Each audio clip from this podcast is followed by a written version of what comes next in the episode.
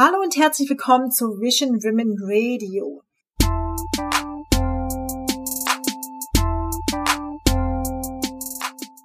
Ich habe heute die Juliane Tümmel zu Gast und sie ist Unternehmerin in einem Bereich, der eigentlich für Frauen ziemlich untypisch ist und aber trotzdem hat sie sich damit selbstständig gemacht und darüber möchte sie jetzt gern einfach einmal erzählen. Hallo Juliane.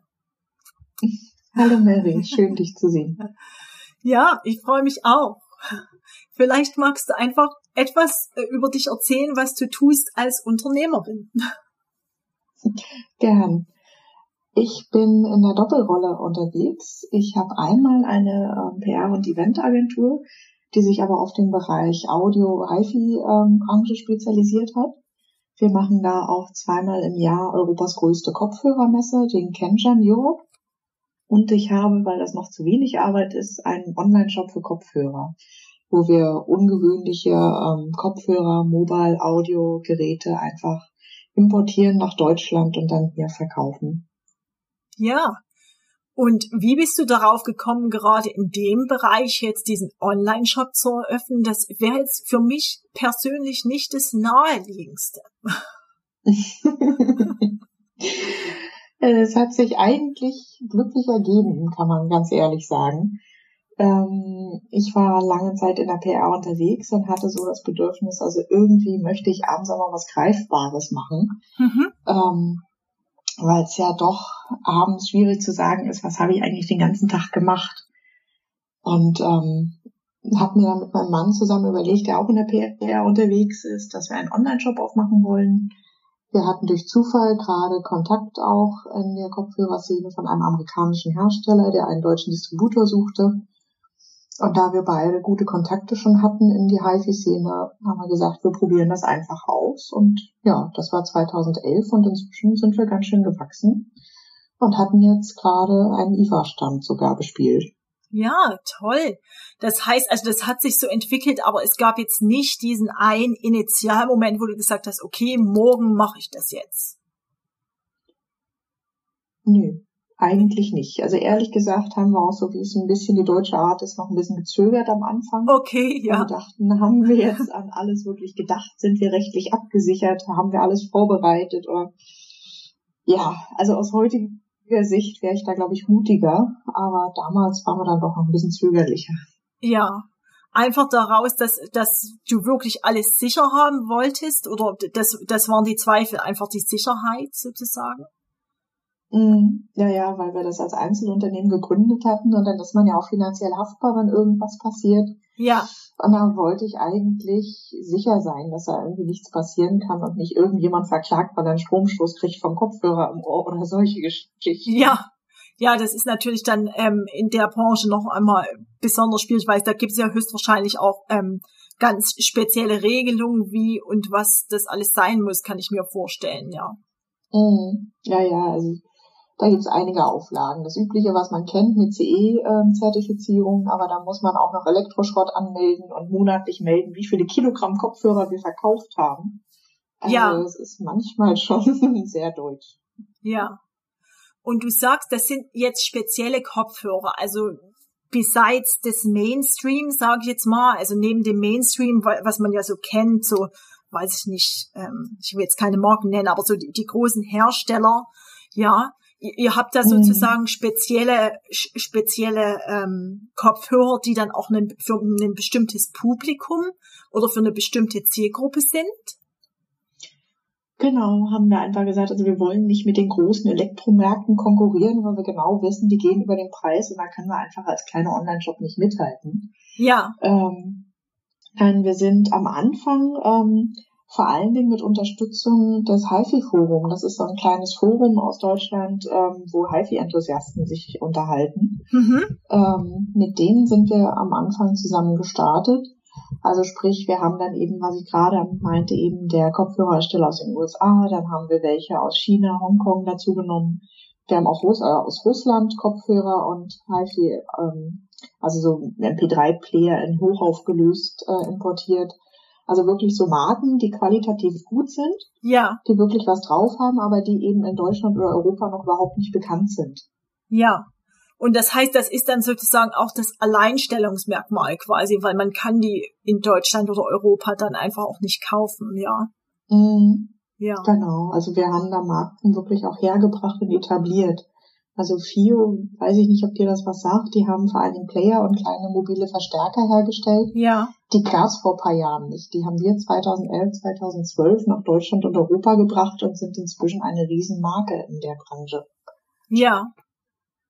Und ähm, wa was sind das sozusagen für Leute, die sich dafür interessieren, ist so speziell? Also du sagst, du gehst übers HiFi-Forum, das ist, sind es dann Nerds, die, die da, oder sage ich jetzt mal so ganz provokativ? Ja, wir sagen auch, also liebevoll haben auch immer gesagt, HiFi-Nerds ähm, Okay. oder Enthusiasten.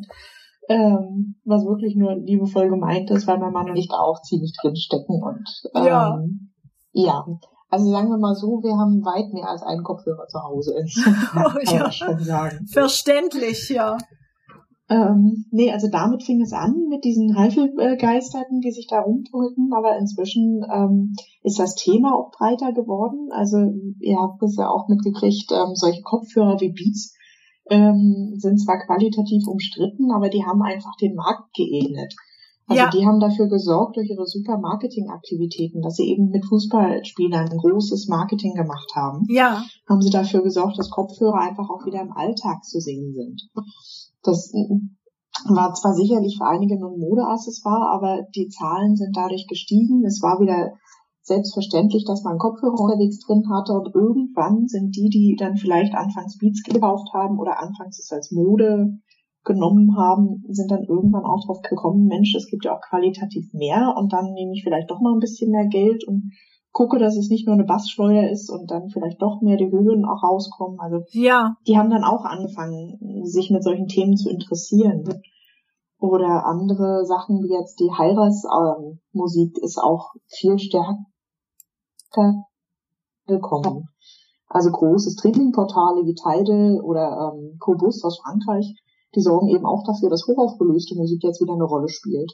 ja, Ja, nee, und das beides zusammen, würde ich sagen, sind es die Grundsteine, wieso es jetzt nicht mehr nur so ein nerdiges Thema ist, Kopfhörer zu haben, sondern einfach auch so ein bisschen weiter in Richtung Maske geht inzwischen. verstehe.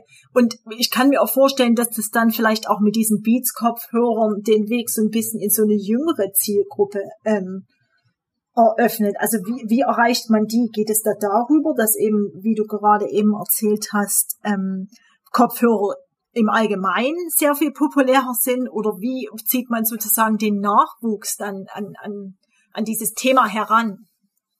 Mhm. Naja, also gerade die Jüngeren sind natürlich durch solche Firmen wie Beats äh, raufgekommen, dass es spannend ist und dass es ein, ähm, interessant ist. Ja, Die gucken nicht, also weil es gibt ja so alteingesessene deutsche Hersteller wie Sennheiser oder Biodynamic, die auch eben in Deutschland lange noch gefertigt haben. Ähm, die hatten lange das Problem, dass sie irgendwie jünger werden müssen. Die hatten ihr Stammpublikum und ja, haben aber eben keinen vom Hocker gerissen, um es mal ganz böse zu sagen. ja, ja, Ähm, die konnten qualitativ sehr gute Kopfhörer machen, aber das muss erstmal bei den Jüngeren ankommen. Und das Zweite ist natürlich, als Jugendlicher muss ich mir auch Kopfhörer leisten können. ja, definitiv, ja. Ja, nee, aber das kommt immer mehr. Also da wurde jetzt eben auch der Weg geebnet und auch durch andere Firmen wie jetzt Marshall oder Urban Ears oder ich krieg sie jetzt gar nicht alle zusammen, die dann so eine Mischung finden aus qualitativ guten Kopfhörern, aber auch in Richtung jünger, hipper und ähm, ja, Ja, einfach auch ein Lifestyle-Produkt Cooler. sozusagen, ja. Ja. Und das als Live, weil das im Prinzip ist das ja ein großes Thema heutzutage. Lifestyle-Produkte, einfach so ein Lebensgefühl zu vermitteln, ja.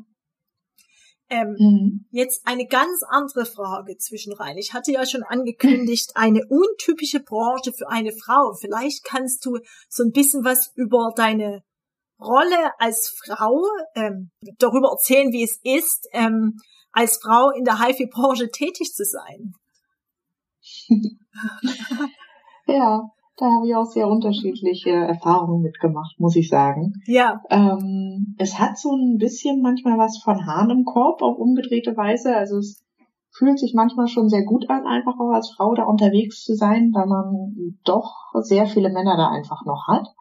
Ja. Ähm, andererseits gibt es natürlich auch manchmal Situationen, wo dann so ein ah, böse gesagt, so ein alter Erklärbär kommt, ähm, Ja. der meint, naja, Frauen verstehen von der Technik nichts und dann erkläre ich ihr jetzt mal, wie die Welt funktioniert.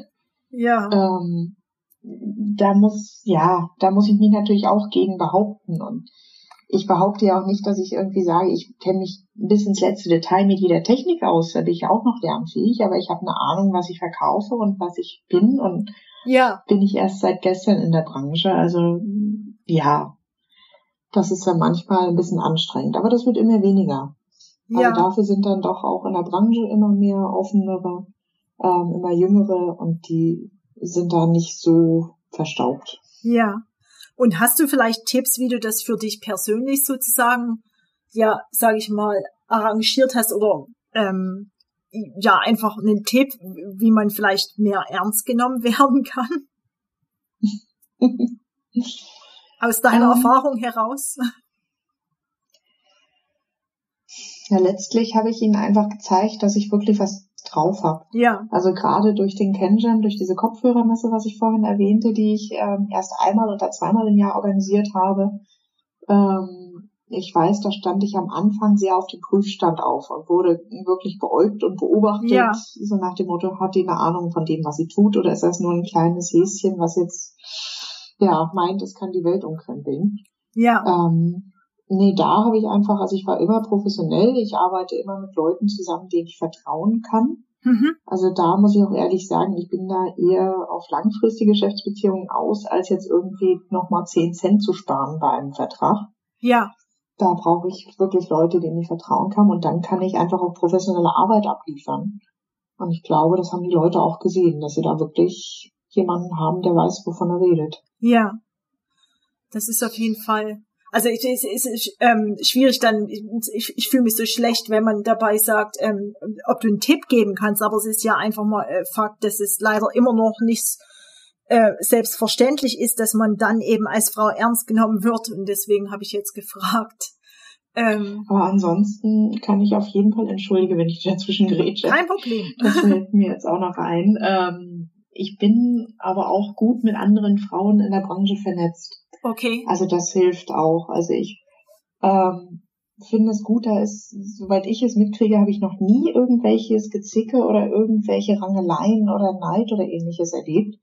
Sondern ähm, es gibt weniger Frauen in der Branche und ähm, da gibt es auch eine eigene Facebook-Gruppe inzwischen, Women in HiFi. Ja. Ähm, also da gibt es einen wirklich schönen Zusammenhalt und da empfehlen wir auch einander oder tauschen uns aus und sei es einfach nur den Frust von der Seele mal zu reden. Mhm. Ähm, nee, das tut wirklich gut. Ja, das finde ich auf jeden Fall auch so wichtig, dass du das nochmal sagst. Ähm, einfach Austausch und gegenseitiger Support, dass man eben gemeinsam auch was ändern kann, ja.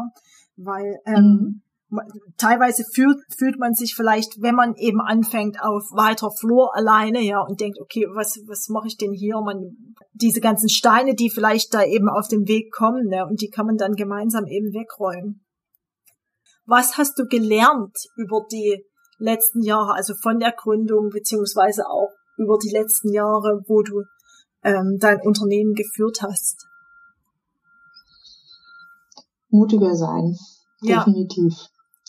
Also ähm, ich hatte es ja vorhin schon gesagt, ich war sehr vorsichtig am Anfang und inzwischen denke ich mir, ich brauche nicht mehr alles bis ins Hundertste perfekt zu machen, sondern ich muss dann auch wirklich irgendwann den Schritt wagen und rausgehen und es einfach machen. Also ich, ich meine, gerade bei Events kann so viel schief gehen, selbst am Tag dann noch, aber ähm, Ja, entspannt bleiben und dran glauben, dass ich es kann und ähm, ansonsten auch wirklich ähm, kann ich mich darauf verlassen. Ich habe ein wunderbares Team um mich, was mich unterstützt. ja, Ähm, insofern, also wir haben auch schon innerhalb von wenigen Monaten einen Kenjam hingekriegt, was eigentlich, ja, also ich hatte zwischendurch Angst, ob es ein Schnellschuss wird, aber ja, nee, das kann klappen, wenn man ein wirkliches Team hat. Ähm, die Erfahrung und einfach dran glaubt, dass es klappt. Ja. Aber es waren etliche Überstunden damit verbunden. Ja, das glaube ich gern. Das ist ja immer ähm, das, was man nach außen dann nicht sieht, ja, aber hinter den Kulissen ist das definitiv dann mit sehr viel Arbeit verbunden. Ähm, vielleicht gehe ich nochmal zurück. Du sagst, ähm, dass ihr gezögert hattet, wie, wie habt ihr damals gegründet? Mit einem Gründerkredit oder hattet ihr Startkapital oder mit einem Gründerzuschuss? Das ist vielleicht auch noch interessant für diejenigen, die ähm, zuschauen, weil ich kriege immer öfter mal Fragen, ja, was mache ich denn, wenn ich jetzt Produkte habe, dann muss ich die alle kaufen und in Vorschuss gehen und so weiter. Und wenn die dann keiner kauft, ähm, wie habt ihr das mhm. gemacht? Ich bin zwei Wege gegangen. Dadurch, dass es eben zwei Firmen waren, gab es zwei unterschiedliche Starts. Mhm. Ähm, mit meiner PR-Agentur, die habe ich 2010 gegründet. Ähm, die hatte ich damals aus der Arbeitslosigkeit. Ähm, ich hatte mich arbeitslos gemeldet aus einer Anstellung und habe dann ähm, beim Arbeitsamt so einen Gründerkredit beantragt. Mhm. Ähm, das hatte auch gut geklappt und ähm, gut, ich meine, mit einer PR-Agentur muss ich jetzt nicht viel Startkapital haben. Richtig, richtig, ja. Da hält sich das alles in Grenzen. Ähm, bei dem Online-Shop später mussten wir natürlich erstmal Produkte einkaufen. Ähm, das hatten wir dann über ein kleines Eigenkapital gemacht, haben eben sehr darauf geachtet, welche Produkte nehmen wir ins Sortiment, erstmal ein kleiner Stückzahl, weil wir noch keine Ahnung hatten, ob das funktioniert oder nicht. Mhm. Ähm, und haben aber darauf geachtet, dass es skalierbar ist. Also haben zum Beispiel jetzt nicht groß Geld in die Hand genommen, um einen Webshop programmieren zu lassen, für den man dann später auch noch Pflege investieren muss, Updates und so weiter, sondern haben dann lieber ein Mietsystem damals genommen von ePages, weil wir wussten, Updates in Pflege ist automatisch drin, mhm. ist vielleicht nicht so individualisierbar, aber es hatte eben erstmal alle nötigen ähm, ähm, Applikationen und Anbindungen an eBay oder Amazon und ähnliches drin, ja. was wir brauchten. Ja, ich, ich finde es auch nochmal so wichtig, ähm, das zu sagen, dass man wirklich schaut, wo man eben investiert. Das hast du jetzt gerade ja auch nochmal so sehr gut herausgestellt, dass es eben nicht vielleicht in erster Linie, also es kommt natürlich ganz drauf an, wenn man jetzt Fotograf ist, ist es vielleicht was anderes, weil dann der ästhetische Aspekt noch mit reinspielt, aber dass jetzt die Website jetzt nicht total aufwendig programmiert sein muss, was dann wieder Folgekosten hat, so, ne? Und das finde ich mhm. sehr, sehr interessant, dass man da wirklich schauen sollte, okay, wo investiere ich? Mhm. Ähm, nee, was uns aber wichtig war von Anfang an, dass wir auch ein richtiges Logo hatten einfach. Ja. Wobei ich da muss ich zugeben, da hatten wir auch Glück, dass eben eine sehr gute Freundin, äh, Grafikdesignerin ist, die uns das Logo dann entworfen hat. Ja. Ähm, die haben wir dann mit Kuchen und anderen Leckereien bezahlt. Aber ja, nee, also so schon, das ist schon professionell wirkt. Das sollte jetzt nicht eben wie so ein Tante Emma Laden um die Ecke wirken, ähm, weil wir auch mehr damit vorhatten. Ja. Aber ich gebe dir recht, wir haben ja schon sehr drauf geschaut, wo wir Geld investieren und wo wir erst nochmal warten. Ja. Was wünschst du dir denn für die Zukunft? Für die Messe, beziehungsweise, ja, für den Online-Shop, für die Agentur? Gibt es große Projekte, ähm, die anstehen jetzt oder Veränderungen vielleicht? Mhm. Bei der Messe war jetzt einiges verändert. Wir hatten im Mai das erste Mal eine Kooperation mit der High-End. Ähm, das ist in der Branche eigentlich so die weltgrößte HiFi-Messe, die es gibt. Ja. Ähm, die hatten uns letztes Jahr angefragt, ob wir nicht mit ihnen kooperieren wollen, ähm, was natürlich ein Ritterschlag für uns war. Kann man nicht anders sagen. Und diese Kooperation müssen wir jetzt noch weiter ausbauen, vertiefen. Also es ist im Mai schon gut gelaufen, aber ja, ich sehe da noch Potenzial, dass wir da noch weiter ja. wachsen können und auch größer und bekannter werden. Ähm, da muss ich noch weiter bauen, mein Team auch noch weiter stärken und ausbauen. Ja. Und mit dem Online-Shop wollen wir jetzt einfach auch, ähm, der IFA-Stand war jetzt die nächste Hürde gewesen und jetzt müssen wir gucken, dass wir das dann auch in Umsatz umwandeln können. Ja. Da bin ich auch noch gespannt, weil wir da auch ein neues Sortiment mit drin haben. Wir sind nicht mehr nur bei mobilen Geräten, sondern haben so kleine Kompaktanlagen mit drin. Auch wieder ähm, besonders. Also wir haben Röhrenverstärker eingebaut und ähm, sind eine unbekannte Marke aus China, die seit 20 Jahren existiert, aber hier gar nicht bekannt ist. Mhm. Ähm, da wollen wir einfach ein ja, zweites Standbein aufbauen, neben dem mobilen Audio-Equipment. Mal sehen. Da kommt noch einiges an Arbeit an uns zu, aber wie sage ich immer so schön, ich wollte das so. Ja. Aber das ist ja auch toll, wenn man dann mit dem Herzen dabei ist, nicht wahr? Und das ist mhm. ja auch, da muss man sich dann immer wieder an das Warum erinnern. Warum tut man das eigentlich? ja. nee, also das ist, ähm, auch wenn ab und zu schon einiges an Arbeit ist, aber ich bin wirklich froh über diese Entscheidung, die ich damals getroffen habe. Weil es wirklich auch Arbeit ist, die mir Spaß macht und die ich gerne mache. Ja, sehr wichtig. Möchtest du sonst vielleicht noch etwas erzählen, was dir besonders wichtig ist jetzt über dein Unternehmen, was ich jetzt vielleicht nicht so direkt gefragt habe? Ähm, fürs Unternehmen vielleicht nicht unbedingt, aber was, was, ich jetzt ja. noch auch kurz gelernt habe, dass man tatsächlich auch diese Kooperationen und Partnerschaften wirklich intensiv pflegen sollte. Ja. Ich hatte leider das Pech, länger krank zu sein und da lag dann alles brach und keiner wusste wie und was und wo und da wäre es wirklich hilfreich gewesen, jemand zu haben, dem vielleicht in solchen Fällen auch noch einspringen könnte oder helfen könnte. Ja. Also, ja, das war mein großer Lerneffekt dieses Jahr noch. Ja, also einfach auch sozusagen, wenn man selber als Person nicht verfügbar ist, dass man dann abgeben kann, ne? Und dass jemand anderes mhm. auch in der Materie drin ist. Das ist, glaube ich, ähm, wie, sagen die amerikanischen Business Ladies immer so schön, um, ähm, you can be removed from the system and the system still runs. Oder so ähnlich. ja, ja, ja, man hört es selbst nicht gern, aber ja, doch. Leider. Das stimmt ja, weil man macht sich ja dann irgendwie auch ent, ähm, entbehrlich, nicht wahr? Ähm, mhm. Ja, wenn man sich das selbst eingesteht. Aber das hat ja auch gar nichts mit Schwäche zu tun, sondern höchstwahrscheinlich mit Strategie. Auf jeden Fall. Ja. Weil ich meine, es wäre einfach schade gewesen, wäre jetzt die Messer ausgefallen oder wäre irgendwie der Shop zum Erliegen gekommen, nur weil kein Partner oder irgendjemand da ist, dem ich vertraue, der da einspringen könnte. Ja. Das stimmt. Jetzt noch meine drei Abschlussfragen. Hast du mhm. ein Buch oder ja, das dich inspiriert, persönlich oder auch professionell? Ähm, jetzt in der Erziehung nicht. Ich habe gerade ein neues entdeckt, was mir empfohlen wurde. Das ist Swamp Thing. Ähm, ganz banale Lerne, Lernkurve eigentlich, sich nur auf eine Sache zu konzentrieren und die voranzutreiben. Mhm ähm, weil ich gehöre leider auch zu den Kandidaten, die sich dann gerne verzetteln, weil ich ganz viele Ideen habe, die alle vorangetrieben werden müssen und dann geht nichts so richtig voran. So geht's mir auch. Deshalb ist das jetzt ein Buch, was ich für mich jetzt ähm, gerade durcharbeite.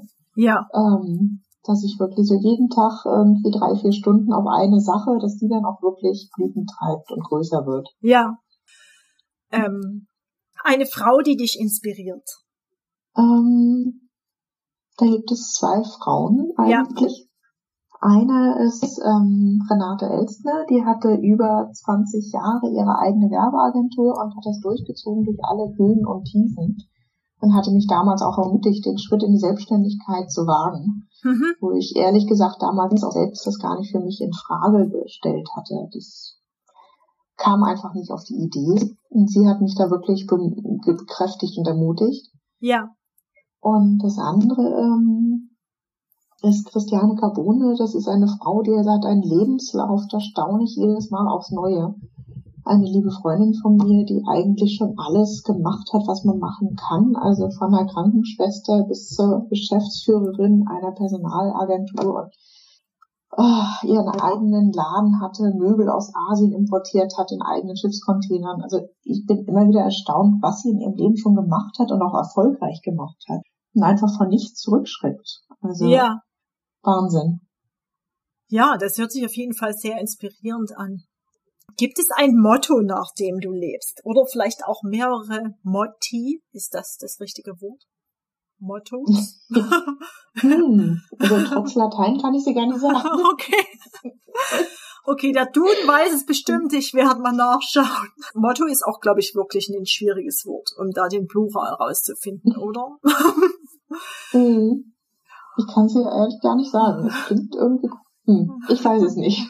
Wie auch immer. Aber um deine Frage zu beantworten, ähm, ich nehme mir jedes Jahr so ein kleines Projekt für mich selber vor und nehme dann immer so einen Leitsatz. Also es gibt jetzt eigentlich keinen, der mich über längere Jahre so begleitet. Ja. Aber mein letzter ähm, vom letzten Jahr war tatsächlich dieses Better Done Than Perfect. Ja. Dass ich wirklich mutiger bin und einfach auch mit 80 Prozent loslege, anstatt es dann wirklich bis ins letzte Fitzelchen und i-Pünktchen perfekt zu machen. Und dann ist schon jemand vorgeprescht und hat mich überholt. Ja, das ist jeden Fall sehr wichtig, glaube ich, ähm, das zu sagen, weil viele leiden eben doch am Perfektionismus, ja, und also mich äh, eingeschlossen. Und mhm. aber manchmal ist es auch gut, einfach rauszugehen und dann auch vielleicht die Kritik und das Feedback zu kriegen und dann ähm, kann man daran ja auch wieder wachsen. Ne? Das ist ja auch ein mhm. Lernprozess. Ja. ja. Das tut auch wirklich gut. Also ich habe auch gelernt, gut mit wirklich angemessener Kritik umzugehen weil ich einfach merke, das bringt mich voran und das bringt neue Ideen rein, als wenn ich nur mein eigenes Süppchen immer koche und denke, ich könnte schon alles. Ja, definitiv. Also einfach auch offen zu sein dafür, ja, das ist so wichtig. Mhm. Ja. Okay, Juliane. Ich bedanke mich ganz sehr bei dir. Mir hat es großen Spaß gemacht, mit dir zu sprechen. Ähm, Danke, das fand ich auch. Ja, vielen, vielen Dank.